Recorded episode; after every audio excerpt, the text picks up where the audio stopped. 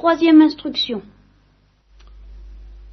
À propos de ces deux strophes que nous avons commencé à commenter ce matin, euh, bienheureuse, euh, loué sois-tu, mon Seigneur, pour notre sœur, la mort corporelle, à laquelle nul homme, nul homme ne peut échapper, et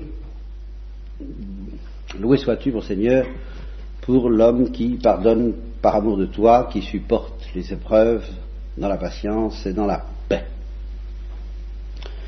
Le thème que je voudrais développer autour de ça et que je ne développerai pas ce soir, mais que je signale, euh, je signale parce que je voudrais que vous y réfléchissiez vous-même, de vous-même.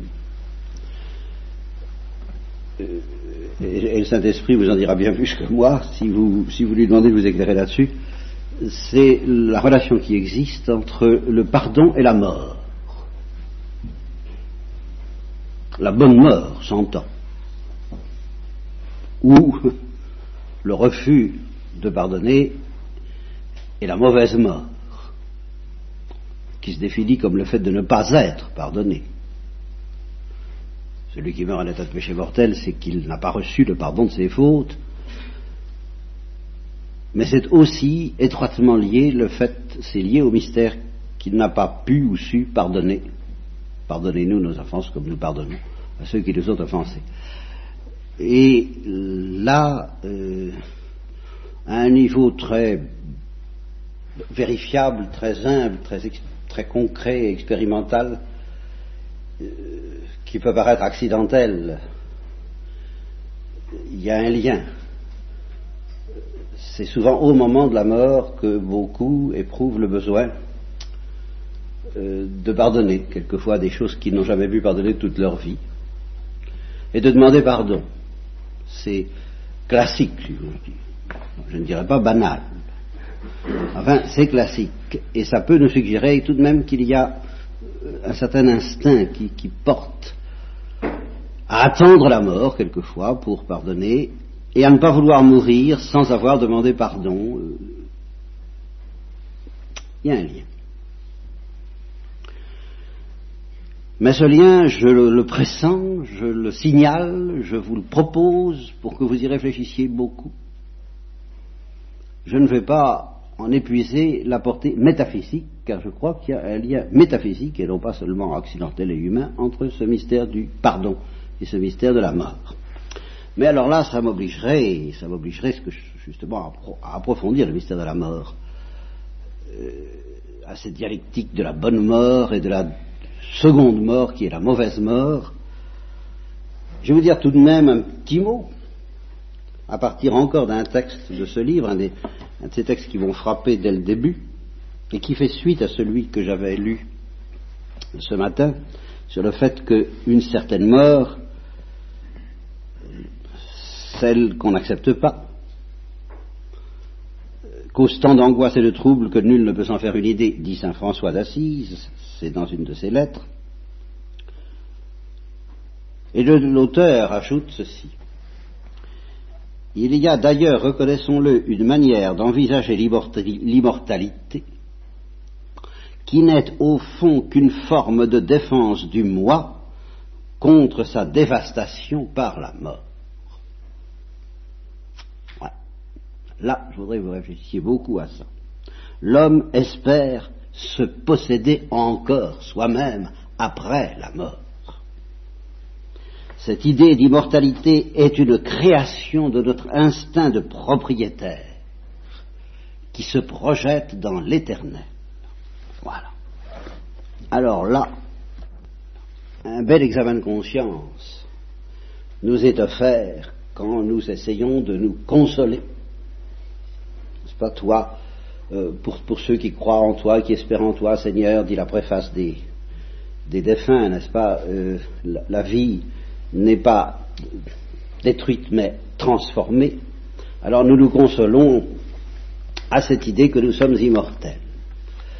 Eh bien, je crois que c'est une des choses que je n'ai pas prêché encore, ou disons que c'est une des manières de prêcher le renoncement dont j'ai souvent parlé, mais que je n'ai pas encore utilisé, de vous dire qu'il faut renoncer à l'immortalité.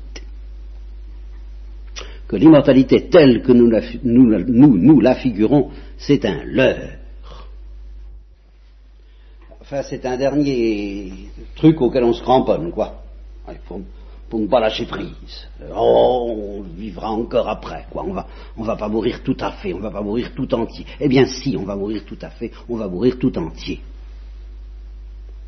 Dans la dialectique de la mort, telle que je vous la proposerai peut-être la prochaine fois, et telle que je la développe tant bien que mal dans les polycopies, pour ceux qui ont eu le courage d'y mettre le nez, il, peut y avoir une mort de pure gloire, que j'appelle l'Holocauste, celle qui était offerte à nos premiers parents. Il y a cette mort douloureuse que nous connaissons ici-bas, qui implique le retour à la poussière, et ça fait deux morts très différentes.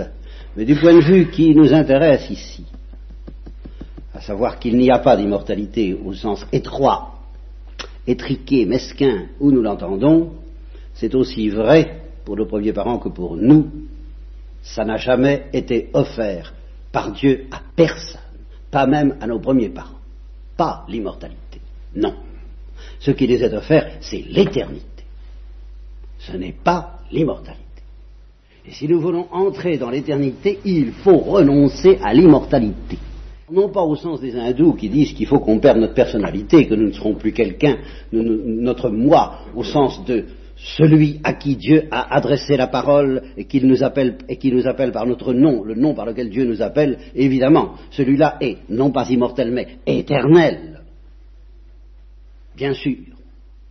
Mais ce dont nous rêvons irrésistiblement tant que nous ne sommes pas purifiés en pensant à l'immortalité, ça n'aura pas lieu. C'est très simple. Et non seulement ça n'aura pas lieu, mais nous n'entrerons dans la bonne mort et il ne s'agit pas ici des souffrances, ni des angoisses, ni des agonies qui viennent précisément de ce qu'on n'accepte pas la bonne mort. À commencer par nos premiers parents qui ont connu la mauvaise mort parce qu'ils n'ont pas accepté la bonne mort. Et la bonne mort, c'est celle qui débouche dans l'éternité, pas dans l'immortalité.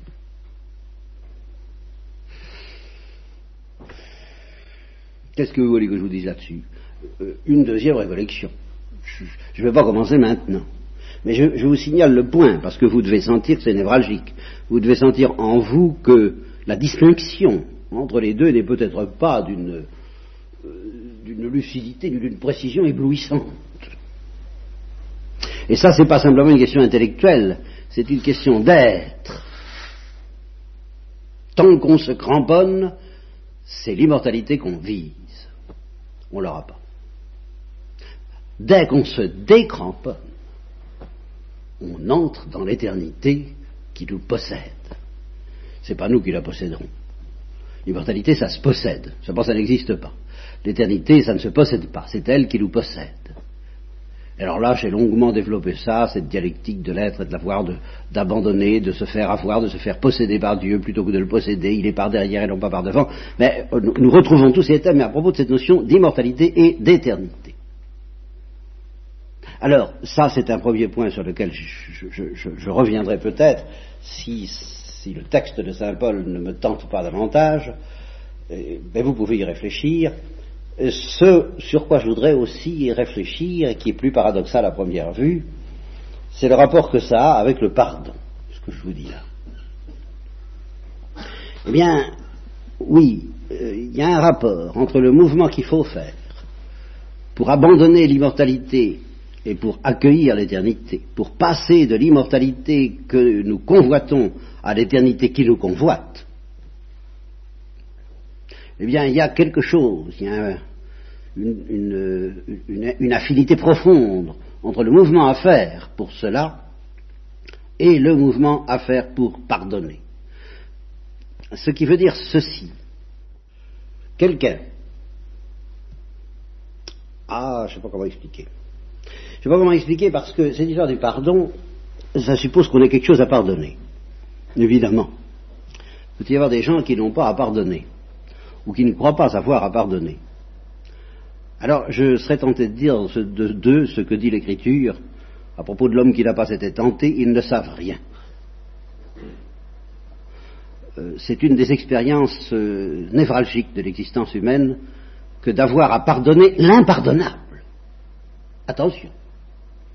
Tant que ce n'est pas l'impardonnable, on vous dirait, bon, enfin, est-ce que vraiment je dis, si vous n'avez pas été en présence de ça, euh, c'est un accident et vous ne vous connaissez pas vous-même. Vous, ne savez qui vous êtes que le jour où vous êtes en présence de l'impardonnable.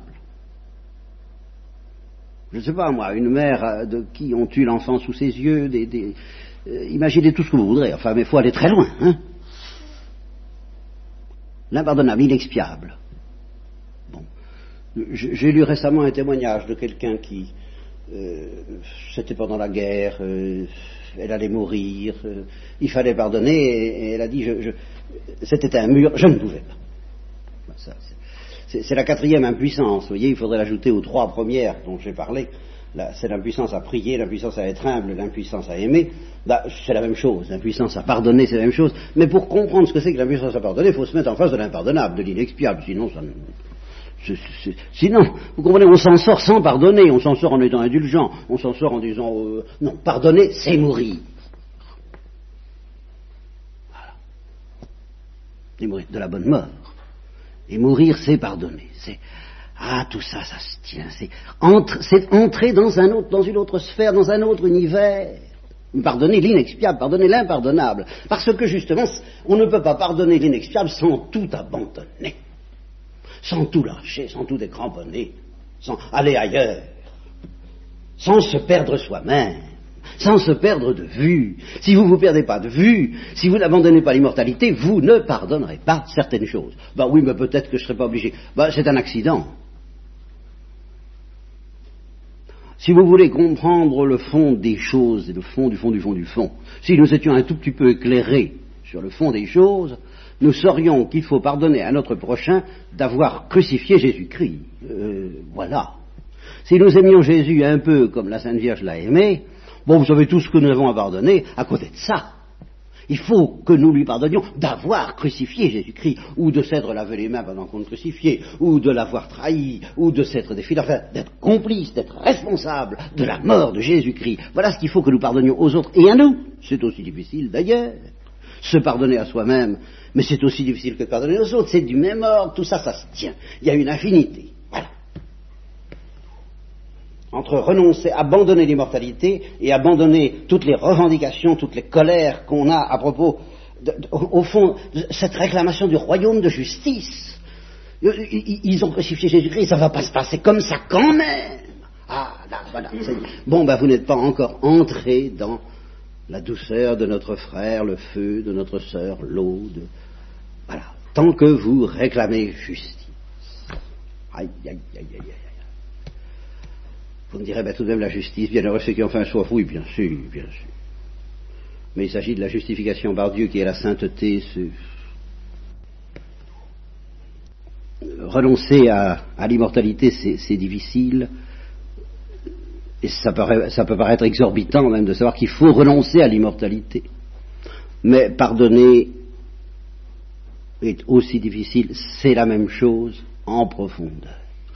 Et par conséquent, si justement vous trouvez que c'est bien métaphysique et bien acrobatique de passer de l'immortalité à l'éternité, vous n'avez pas trop, eh bien vous avez un moyen très simple, justement très pauvre, à la, à la Saint François d'Assise, de vous entraîner à devenir éternel, de vous entraîner à lâcher l'immortalité et de lâcher ce monde et de lâcher votre moi pour entrer dans l'éternité, eh bien c'est d'essayer d'apprendre à pardonner, mais justement, alors comme vous n'êtes peut-être pas tous les jours en face de l'inexpiable, de l'impardonnable de, l'imbuvable. Alors essayez, je dirais, de vous entraîner à ne pas être indulgent, car ce n'est pas de ça qu'il s'agit, à ne pas excuser, surtout pas pardonner. Autre chose. C'est autre chose. À cause du sang du Christ, au nom de Jésus, pour l'amour de Jésus, à cause de lui.